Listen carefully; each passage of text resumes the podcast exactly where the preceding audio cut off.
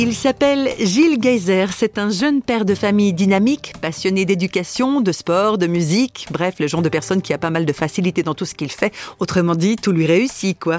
Mais réflexion faite, la réussite, Gilles Geyser n'en fait pourtant pas toute une affaire. Car s'il est une chose qu'il a apprise dès son enfance, c'est que réussir, ce n'est pas ça qui fait la valeur d'une personne.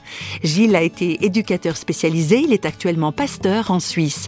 Et les plus importantes leçons de sa vie, il les a apprises en grandissant aux côtés de Anne, sa petite sœur handicapée. On vit dans un monde qui nous fait croire qu'on a de la valeur si on réussit. Ou en tout cas, plus on réussit, plus on a de la valeur. Dans mon enfance, je vois mon frère qui réussit tout, et puis ma sœur qui réussit presque rien. Dans les valeurs, dans les normes humaines, c'est-à-dire euh, de savoir marcher, de savoir parler à tel et tel âge. Et pourtant, on sait qu'il a de la valeur. Et j'ai ressenti, on me l'a pas appris, c'est pas mes parents qui m'ont fait un cours un soir, mais j'ai ressenti et appris émotionnellement et aussi ouais, de cœur que c'est pas parce qu'on réussit quelque chose qu'on a de la valeur. Sinon, ma sœur aurait dû en avoir moins que mon frère, ou moins que moi.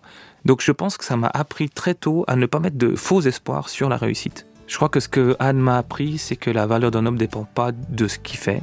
La valeur d'un homme dépend du fait qu'il est aimé. Et je savais que Anne avait de la valeur parce qu'elle était aimée.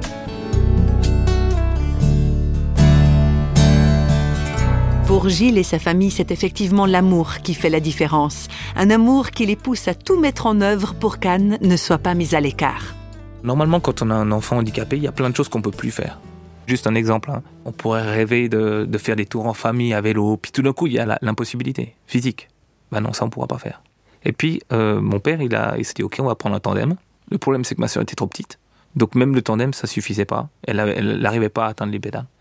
Donc, du coup, ils se sont dit, on va faire une triplette. Donc, il y avait un tandem avec mon père et ma mère. Et puis euh, derrière, mon père a inventé, maintenant ça se voit assez souvent, des, une espèce de vélo qu'on rajoute. Il y a juste une, une roue, ce qui ferme un tandem. Là, c'était un tandem plus ce vélo. Il a inventé une, une pièce, passé bien bien des heures là-dessus, pour que ma sœur puisse faire le, le, tour à vélo avec nous. Ce qui était impressionnant, c'est qu'au lieu que le handicap de ma sœur soit sujet d'impossibilité, c'était devenu un sujet de fierté parce que partout où on passait, les gens disaient Waouh, regarde ce vélo c'était pas le handicap qui était un sujet de fierté, mais c'était le fait de, voilà, en famille, on a fait un truc que les gens qui n'ont pas d'enfants ou de, sœurs handicapées pourraient pas vivre. Et puis c'est fort. Si je dois dire qu'est-ce qui fait notre famille, c'est le fait d'utiliser sa force pour que l'autre soit plus fort.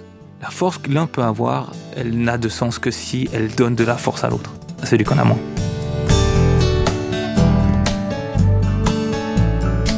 Et de la force, Gilles Geyser en a puisé beaucoup dans sa foi en Dieu, Dieu qu'il a appris à connaître dès son enfance. J'ai grandi dans une famille, j'ai grandi dans un, pourrait dire un lieu, mais c'est pas seulement le lieu, mais c'est vraiment l'habitation où Dieu fait partie de ce monde. Un Dieu auquel euh, on peut poser des questions, parce que le handicap de, ma sœur fait poser des questions, fait poser des questions sur la souffrance, fait poser des questions sur le sens de la vie, fait poser des questions sur euh, à quoi ça sert, quoi. Et ça a jamais été des questions taboues. On n'est pas une famille où on a un immense sens de la communication, en tout cas au niveau des, souffrances, mais on savait que Dieu était celui à qui on pouvait clairement poser des questions. Pas toujours avec des réponses, mais parfois dans la vie, on a plus besoin d'écoute que de réponses. Donc d'avoir un Dieu qu'on sait qui nous écoute, qui est là, euh, c'est déjà souvent une sacrée réponse quoi, à nos vies. Savoir que l'on est vraiment écouté par Dieu, peut-être pas si bizarre que ça comme réflexion. Dans tous les cas, voilà qui sonne comme un encouragement, des fois qu'on commencerait à lui parler.